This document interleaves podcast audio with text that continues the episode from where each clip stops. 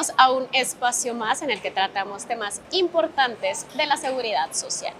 Hoy hablamos justamente de estos temas viales que nos preocupan como institución y es que el parque vehicular de motocicletas aumenta cada año progresivamente.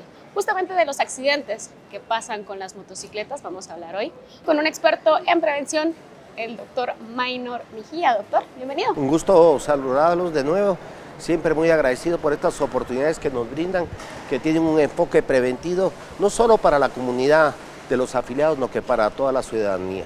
Importante que toquemos este tema, doctor, porque vemos decenas de accidentes diariamente. ¿Cuál es la estadística que como seguridad social manejamos o que hemos visto a lo largo de los meses, doctor? Pues mire, accidentes de tránsito, pues habrá unos 25 mil en el año, ¿no? Pero particularmente los accidentes de tránsito donde están involucradas las, motocicletas, pues las estadísticas de que los ingresan a son de 8 mil a 9 mil accidentes. Eso implica que es el motivo de accidentes de tránsito por lo que más nos consultan ah, pues, en el Seguro Social. Obviamente, muchos de esos se pueden determinar que son accidentes de tipo laboral porque son personas que están laborando y con la herramienta que es la motocicleta, claro está. Y por supuesto, como pagan Seguro Social, pues, pues ahí los atendemos bien, ¿verdad? Pero lo que se trata, como usted bien dijo en su presentación, es prevenir y de eso vamos a hablar hoy, ¿no? Perfecto. Doctor, si me pudiera comentar primero qué tipo de acciones realiza el Instituto eh, Preventivos o para asegurar que, lleguemos a la conciencia de, los motoristas y por supuesto de las empresas, que como usted decía, tienen motocicletas como medio de transporte y como medio de trabajo para... para... Bueno, el Instituto Guatemalteco de Seguridad Social tiene dos grandes estrategias. Primero, dar cumplimiento a la normativa en salud y seguridad laboral, que es el reglamento 229 diagonal 2014, que es de orden obligatorio cumplirlo para las empresas, ¿no? Y básicamente es donde se le pide a la empresa que tome todas las medidas de seguridad propicias para que en este caso los pilotos de, de motos tengan seguridad comenzando por equipo de protección personal, que está bien que lo tengan, pero hay otras medidas también que tienen que tomar. Por ejemplo, no arriesgarlos eh, en climas no, aptos, eh, en horas no adecuadas, porque tampoco hay accidentes, también pueden haber asaltos. Pues, es una serie de medidas que a través de los inspectores de salud y seguridad ocupacional, que dicho sea de paso son 70 en este país que tienen el instituto, visitamos a las empresas y le ponemos mucho énfasis a las empresas que usan motociclistas, ¿verdad? Y, ahí es donde promovemos esto de forma obligatoria. Independientemente de esto, a través del Departamento de Relaciones Públicas del instituto, se hacen campañas periódicamente, precisamente haciendo promociones para la prevención de los accidentes y nos enfocamos básicamente en, tres cosas. Equipo de protección personal, que es obligatorio a nivel nacional. Segundo, hábitos y conductas de los pilotos, entiéndase, no tomar, eh, no distraerse, no estar eh, de goma, no estar consumiendo medicamentos. Y el otro es una conciencia a todos los pilotos que, que no en hora laboral, no que tienen su moto y lo usan para, para la familia. Es verdad que se requiere y tiene mucha necesidad, pero no es válido que en una moto vayan tres personas y sobre todo un niño de tres meses o de cinco años. Entonces, ahí nos enfocamos y estamos haciendo promociones, seminarios, hacen publicación. Este tipo de, entrevista precisamente va enfocado a eso, a hacer prevención.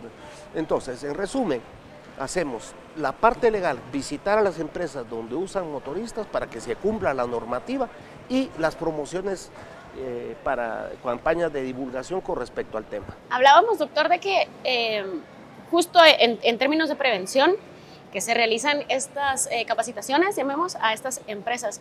¿Tendremos un dato aproximado de cuántas empresas son las que utilizan motocicletas para, como herramienta de trabajo para sus empleados? Mire, el Instituto Guatemalteco de Seguridad Social pues tiene, digamos, más de 30 mil empresas afiliadas.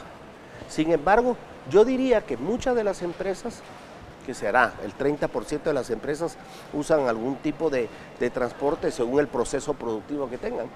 Entonces, cuando vamos a una empresa, use o no eh, transporte en moto o otro tipo de transporte como camiones, vehículos, pues se deja el mismo mensaje y, y se trata de que ellos tengan conciencia de esto.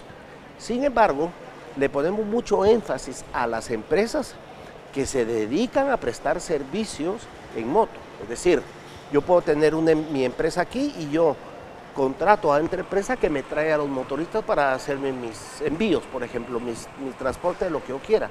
Ahí es donde les enfocamos, porque la empresa que, que yo voy a contratar tendrá unos mil, mil motoristas asignados, ¿verdad?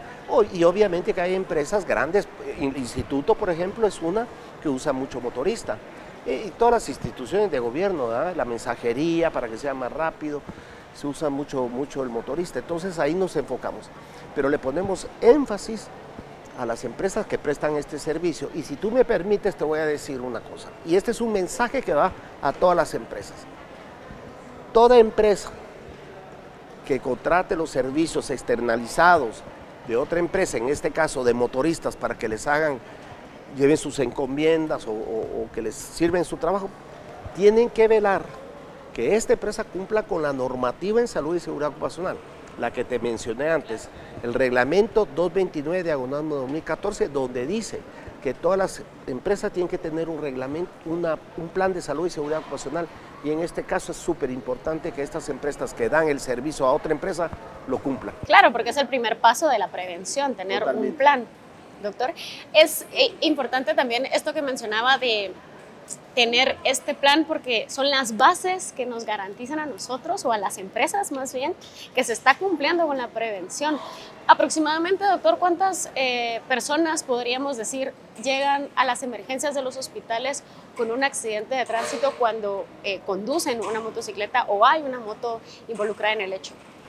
Mire, hay, una, hay una estadística que de de hace cuatro años para acá, esa estadística la sacó el, Ministerio de Gobernación a través de la Policía Nacional, que tuvieron como 26 mil accidentes en motos registrados. Pero digamos, en el Seguro Social, que es donde nosotros tenemos las estadísticas reales, al año nos llegarán unos 8 mil, 9 mil accidentes directamente de moto, involucrado un motorista. ¿ya? Y eso es una cifra muy alta, por supuesto. Y como usted entenderá, no solo es un costo humano grande para el trabajador así, en sí, sino también para la empresa que contrata estos servicios y por supuesto que al Seguro Social, porque entre más pues accidentadas llegan, pues eh, se va más presupuesto en poderlos atender. Y ya vamos a hablar de eso, pero los accidentes en moto son complicados, pueden volverse graves y no solo es que se un raspón, hay consecuencias graves. Entonces un promedio de 7.000, 8.000 accidentes. Eso es, esos definitivamente son datos alarmantes y que debería preocuparnos y tomar acciones en cuanto a esto, doctor. Usted mencionaba el plan em, para, para, perdón, para tener un plan de, de, de contingencia. ¿Dónde podríamos encontrar este? Mire, los planes, los planes de salud y seguridad ocupacional que están regidos en el Reglamento de Salud Ocupacional, en el artículo 302 de ese acuerdo, que es el 229 de diagonal 2014, ahí indica claramente que todas las empresas, todas, ya sea cualquier proceso productivo, tienen que tener un plan en salud y seguridad ocupacional registrado en el Seguro Social, o sea, avalado por el seguro que tiene que cumplir con todos los requisitos que un plan de salud y seguridad ocupacional que sobre todo que tiene una matriz de riesgos que es importante donde se detectan eh, los riesgos que corren los, que corren los trabajadores a hacer sus tareas. Bueno, eso se clasifican y se tiene que tener un control. Eso es obligatorio ponerlo, tenerlo. Las multas son de 4 salarios mínimos a 16 salarios mínimos por un hallazgo y de todo lo tienen que cumplir. Nosotros, nosotros exhortamos a la empresa que los cumpla. Cualquier información de esto, por supuesto, nosotros brindamos la asesoría en la sección de salud y seguridad ocupacional para el cumplimiento de ese, de plan en salud y seguridad ocupacional, donde tiene que ver todos los procesos productivos y en particular, si estamos hablando de pilotos, todo lo que se hace para minimizar los riesgos en los pilotos de motos. Usted hablaba de un número eh, exorbitante, si lo podemos llamar así, sobre los accidentes que ocurren durante el año. ¿Sabemos en qué época del año podrían o suceden más hechos de tránsito en donde se ven involucrados estos vehículos, doctor? Pues la realidad que, que, es, digamos, hay un estándar eh, que se mantiene más o menos, ¿no? Pero, pero es evidente que en la época navideña es más, porque se contratan más, hay más comercio, entonces hay más necesidad de utilizar estos servicios, hay más movimiento y por supuesto también miramos un incremento, aunque no lo crean, periodo de Semana Santa, pero también como se utilizan las motos para ir a pasear, ir a vacacionar, entonces también hay un poco de incremento. Pero son en, los tiempos de, mayor comercio, digamos en la época navideña donde miramos más incremento. Pero ahí también, dicho sea de paso, entran otros factores, ¿no? convivios, alcohol, otra serie de hábitos que vamos a poder hablar en un ratito, pero es importante eso. Pero sí es en la época navideña porque hay mayor comercio. Y que son en estas dos épocas del año donde también el, el instituto eh, duplica esfuerzos para, para llamar a la prevención, doctor. Es correcto. Eh, es cuando más hacen campañas de prevención dirigidas a no tener accidentes viales, tanto accidentes en moto como accidentes de, eh, digamos, de transporte colectivo, particular también. Pero le ponemos mucho, mucho énfasis al, transporte de moto porque la consecuencia de un accidente de moto es bastante más grave que un accidente de vehículo. Bueno, de todo hay, va, pero, pero en realidad, si usted mira a un piloto de moto, está más expuesto a cualquier situación más grave, ¿no? Justo eso le iba a decir y, precisamente a ese tema quería llegar. Vamos a ir primero a un corte, pero cuando regresemos hablamos de los costos que implica para el instituto eh, atender este tipo de casos y por supuesto las consecuencias que un piloto de motocicleta puede tener tras un accidente que por supuesto es atendido por el Instituto Guatemalteco de Seguridad Social. En breve nosotros volvemos. El Seguro Social tiene un nuevo portal diseñado para los afiliados. Para crear un perfil, ingresa a la página web del IX, xgt.org. Da clic al icono, selecciona la opción Solicitar usuario, llena tu formulario. No olvides aceptar los términos y condiciones. Envía la solicitud. A tu correo llegará la notificación que te acredita como usuario con tus credenciales de ingreso y listo, podrás utilizar el portal del afiliado y generar desde aquí documentos como constancia de afiliación, actualización de datos personales y de tus beneficiarios, constancia de actualización de datos, solicitudes de inscripción de beneficiarios, consulta de cuotas y subsidios y muchas otras opciones más. Unix más cerca de ti. Instituto Guatemalteco de Seguridad Social.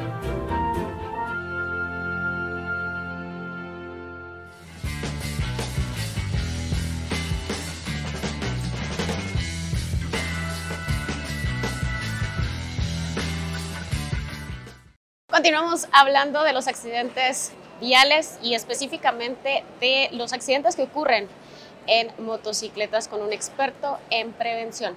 En el bloque anterior hablábamos, doctor, de la cantidad de personas que ingresan a las emergencias de los hospitales con estos accidentes. ¿Qué tipo de lesiones podríamos encontrar más comúnmente en estos casos? Mire, las la, lesiones, digamos, más comunes que se reciben en nuestras emergencias, las diferentes emergencias del Seguro Social, pues son obviamente contusiones, fracturas. Pero de las más graves y, que, no son tan poco comunes realmente, yo diría que son, representan un 30% de todo lo que nos consulta. Es verdad que todo se queda en contusiones, fracturas, pero los traumas cráneoencefálicos representan una gran consulta, es decir, es la persona que por no cargar casco, o sin embargo a veces pasa que carga casco, sufre un trauma de cráneo. Y un trauma de cráneo implica, eh, es, muy complejo, es muy complejo ese tratamiento. Implica que tiene que estar en un intensivo, uno, dos, tres meses, quizás llegue en estado de coma, tiene que estar así. Después tiene todo un proceso de rehabilitación ese paciente, después de sus cirugías, por supuesto, y tomarle una serie de, exámenes y todo esto. Lleva un proceso más de un año y medio, dos años, para que, para que ese trabajador pueda estar en condiciones de regresar a su trabajo, si no es que pueda quedar con un tipo de discapacidad o deficiencia. Entonces, esos tipo de problemas son los que el instituto trata de evitar, eh, promoviendo las actividades que anteriormente dijimos.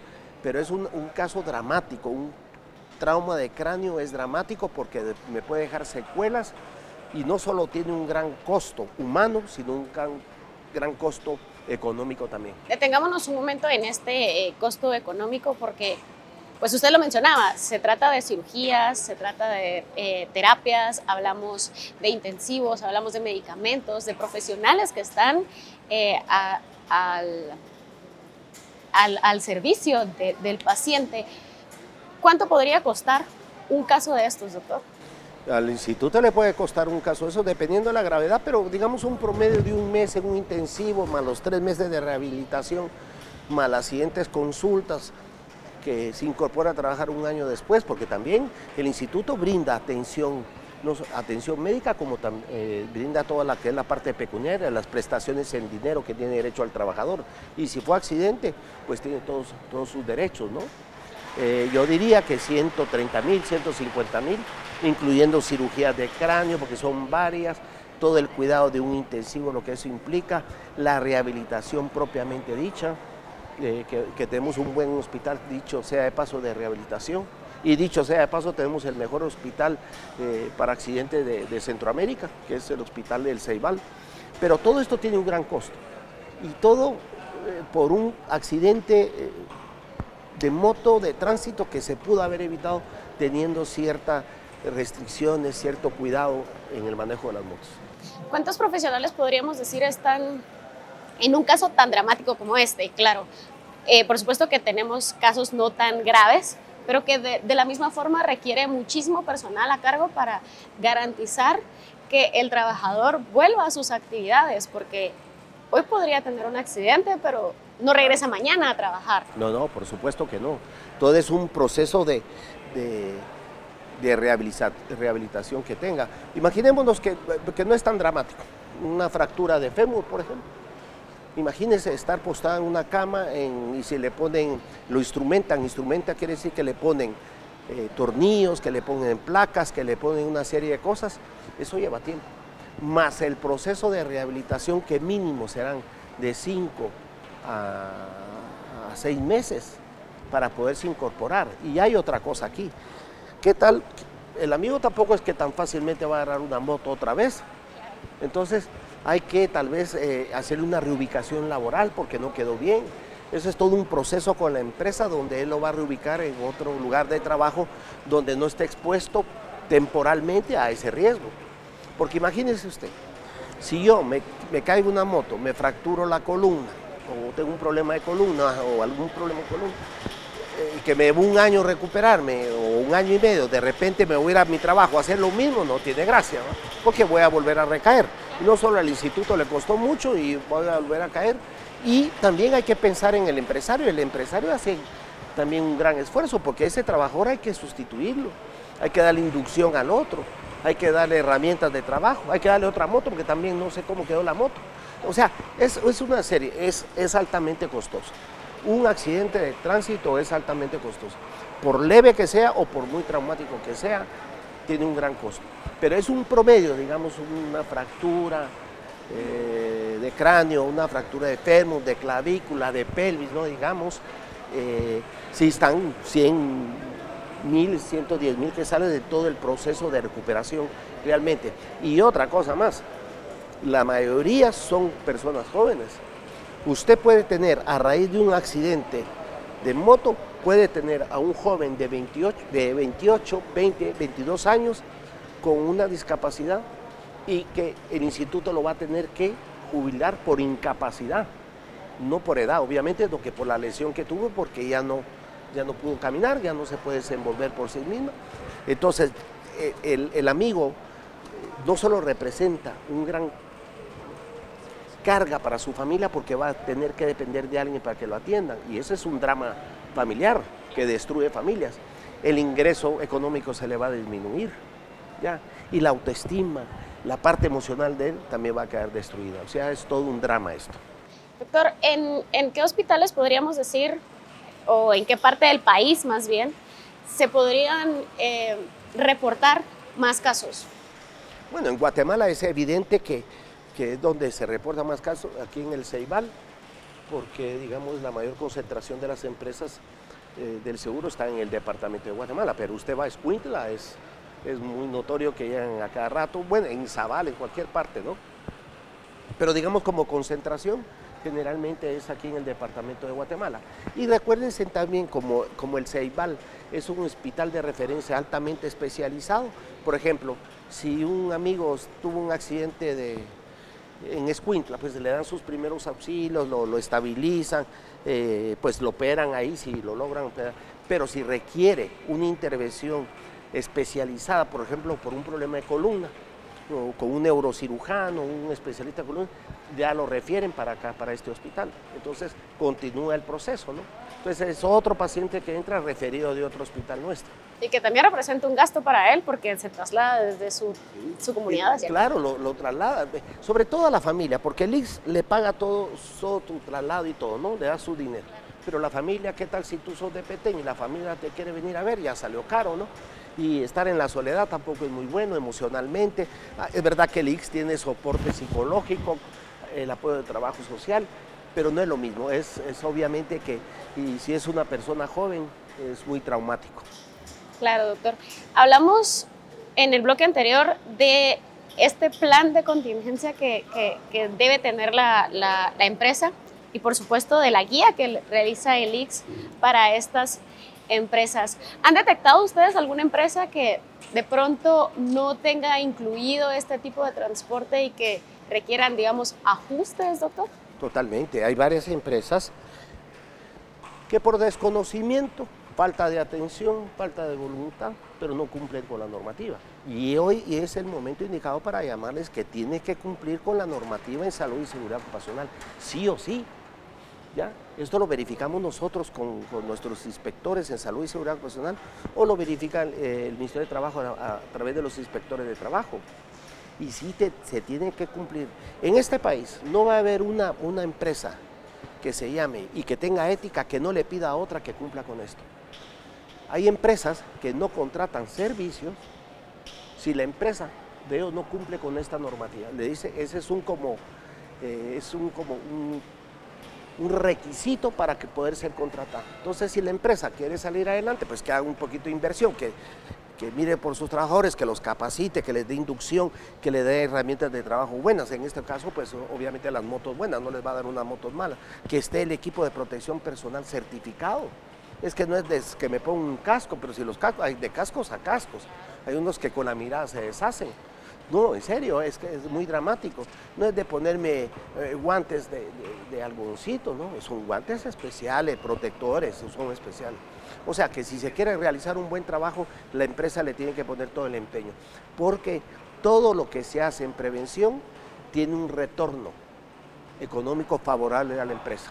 Claro, y principalmente para el instituto que pues suma esfuerzos todos los días para evitar que este tipo de, de situaciones aumenten. Hablábamos del incremento de accidentes y que últimamente se ha visto un incremento también de, de ingresos de pacientes con accidentes. Sí, estuvimos verificando los datos que, que gracias que me los, nos los compartió el Hospital de Accidentes, el Hospital Saibal, y comparado con años anteriores han tenido, por ejemplo, el año pasado tuvieron un incremento de 5 mil accidentes más, de lo que normalmente llega, digamos es, un, es muy significativo. Y, y, la estadística que ellos nos brindaban, me recuerdo muy bien que ellos, ellos tenían de 50 mil a 55 mil accidentes por moto, por vehículo, o sea, vehículos de dos ruedas. Puede entrar una que otra bicicleta, claro está, claro. Pero, pero digamos de motos prácticamente, ¿no? Y son de alto costo porque un accidente de moto es muy traumático. Entonces, sí. Pero imagínense, en lugar de bajar no estamos incrementando, pero también por supuesto que esto va relacionado a que el parque vehicular en motos está subiendo. Hace unos años eran 3 millones y ahora ya estamos en 4, entonces, de modo, se, eh, se agudizan estos accidentes y, y, se vuelven más, ¿no? Por eso llamar a la conciencia también de, de, las personas individuales que conducen una motocicleta, doctor, ¿cuál podría ser eh, creo yo, el trabajo más importante de la prevención de estas personas que utilizan la motocicleta como su herramienta de trabajo, pero que no dependen de una empresa, sino son independientes, llamamos. En primer lugar, aquí hay dos cosas. Mire qué buenas preguntas las que usted me hace. En primer lugar, no debe haber un trabajador de este país que no esté afiliado al Seguro Social. El Seguro Social es el único compensador social que existe en Guatemala. Y realmente el Seguro Social, no porque yo trabaje aquí, es una bendición. Es que no puede haber salud y seguridad ocupacional sin seguridad social, eso está claro. La seguridad social es importante. Aprovecho a promover que las empresas cumplan con, registrar a sus trabajadores, que ahora hay mucho más facilidad. El instituto está haciendo grandes esfuerzos para aumentar su cobertura. Ya tenemos varias formas de poder registrar trabajadores, ¿no? Bueno, entonces basado en eso, eh, todos los trabajadores que conozcamos tienen que tener seguridad social. Si no hay seguridad social, estamos mal, comenzando por ahí.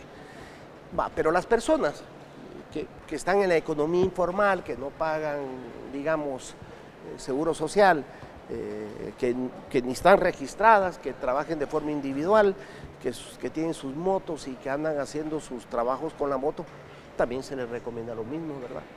Recordemos que en este país el 80% de la población económicamente activa es economía informal. Solo el 20% que cubre el seguro social está afiliado al seguro social es, economía formal, podríamos decir, ¿no? Y entonces todo el resto que pasa. Entonces, eh, precisamente para eso son las campañas de divulgación que hace el Seguro Social, para dar este mensaje para todas las personas, para toda la comunidad que usa una moto, que tenga cuidado, porque finalmente si no caen con el Seguro Social, caen al sistema de salud pública y también representa un gran gasto. Entonces, pero hay cosas, digamos, el trabajo es el trabajo, que hay que hacerlo, hay que hacerlo, ¿cierto? Pero con ciertas medidas. Y tampoco agregarle más, más, más inseguridad al trabajo si yo tengo comportamientos no muy buenos, ¿verdad? Como estar alcoholizado, por ejemplo, meter tres en una moto, por ejemplo, irme a las 3 de la mañana con las grandes lluvias, que las carreteras en este país no es que estén muy bonitas que digamos, los hoyos no se miran y así son los accidentes. Los vehículos, por ejemplo, privados tienen que tener cuidado con las motos respetar a los motoristas, pero los motoristas háganme el favor también de respetar, que no anden de arriba para abajo. Para todo hay normas, ¿no? Claro, es importante que usted tome en cuenta estas recomendaciones porque va a evitar que suframos un accidente, no solo estando en una motocicleta, sino también en un vehículo de cuatro ruedas, incluso de el, transporte público, que también se ha visto eh, accidentes en los que se involucra una moto y el transporte público. Doctor, ya para finalizar me gustaría que demos estas últimas recomendaciones y que creo podrían ser las más importantes porque como lo hemos dicho en otras ocasiones, prevenir por supuesto que salva vidas. Bueno, por supuesto. Lo primero que entienda el trabajador que hay una normativa, hay una legislación que lo apoya a él para que tener todos, todos sus elementos de protección, en este, en este caso equipo de protección personal. El trabajador se lo puede exigir a la empresa. Eso es obligatorio de la empresa. No es que yo tenga que comprar mi casco, que tenga. Si lo tiene, pues ni modo, ¿verdad? Pero, pero me refiero que, que es una obligación de la empresa. Hay una normativa para cumplir esto. Lo segundo es que la empresa, que, que, salga de la empresa, fomentar una cultura en salud y seguridad ocupacional en este país. Si se puede prevenir a la, empresa que entienda que él va, le va a ser favorable que sus trabajadores no se accidenten, ¿no? Hacer y que instituciones como el Seguro Social y otras instituciones como eh, la Policía Nacional, eh, la Municipalidad, Covial, gente así, que hagan campañas masivas. Es que no puede ser que la gente se esté muriendo por accidentes de moto todavía. Y, y, vamos a seguir incrementando y incrementando. Entonces algo tenemos que hacer a tiempo. Entonces, el consejo final es, todo se puede prevenir. Y si el trabajador necesita apoyo, pues para eso está el Seguro Social, para que lo oriente y para eso nos ponemos a las órdenes en la sección de salud y seguridad ocupacional del instituto, que es el 2412-1224, ese es nuestro teléfono, nos pueden llamar y ahí le damos todo tipo de información y capacitaciones que se requieran. Eso se me olvidó, damos capacitaciones sobre este tema. Mire que no se me fue, pero ahorita me recordé que damos capacitación específica para seguridad vial.